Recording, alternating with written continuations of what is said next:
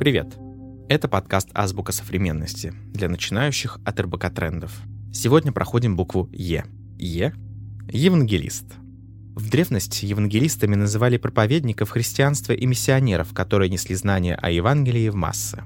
Сейчас же среди евангелистов можно встретить преимущественно людей технических профессий, IT-специалистов, разработчиков программных обеспечений и, например, исследователей искусственного интеллекта. Проще говоря, евангелист 21 века — это человек, который отлично разбирается в своей сфере, знает ее ценности и старается рассказать об этом другим. Часто современных евангелистов еще называют новыми пиарщиками.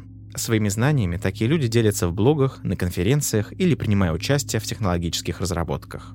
Поэтому в следующий раз, когда услышите, что Илона Маска или Марка Цукерберга называют евангелистами, вы точно не ошибетесь контекстом. Интересно, что в современности слово, которым раньше называли проповедников, прикрепилось и к тем, кого мы скорее называем пиарщиками или продукт-менеджерами.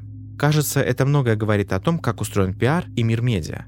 А теперь закрепим знания. Повторяйте за мной. Е – евангелист. Попробуем составить несколько предложений с этим словом. Например, если я буду читать много книг и публикаций про искусственный интеллект, а потом начну применять свои знания на практике, помогая какому-нибудь разработчику технологий, то я стану евангелистом.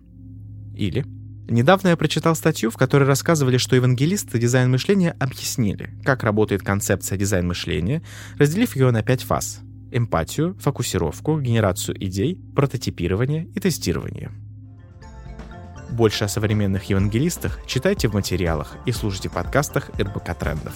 Это была азбука современности для начинающих от РБК Трендов. Подписывайтесь на подкасты в Apple Podcasts, Яндекс Музыки и на Castbox. Ставьте оценки и делитесь в комментариях словами, без которых, как вам кажется, невозможно представить коммуникацию в 21 веке. До встречи!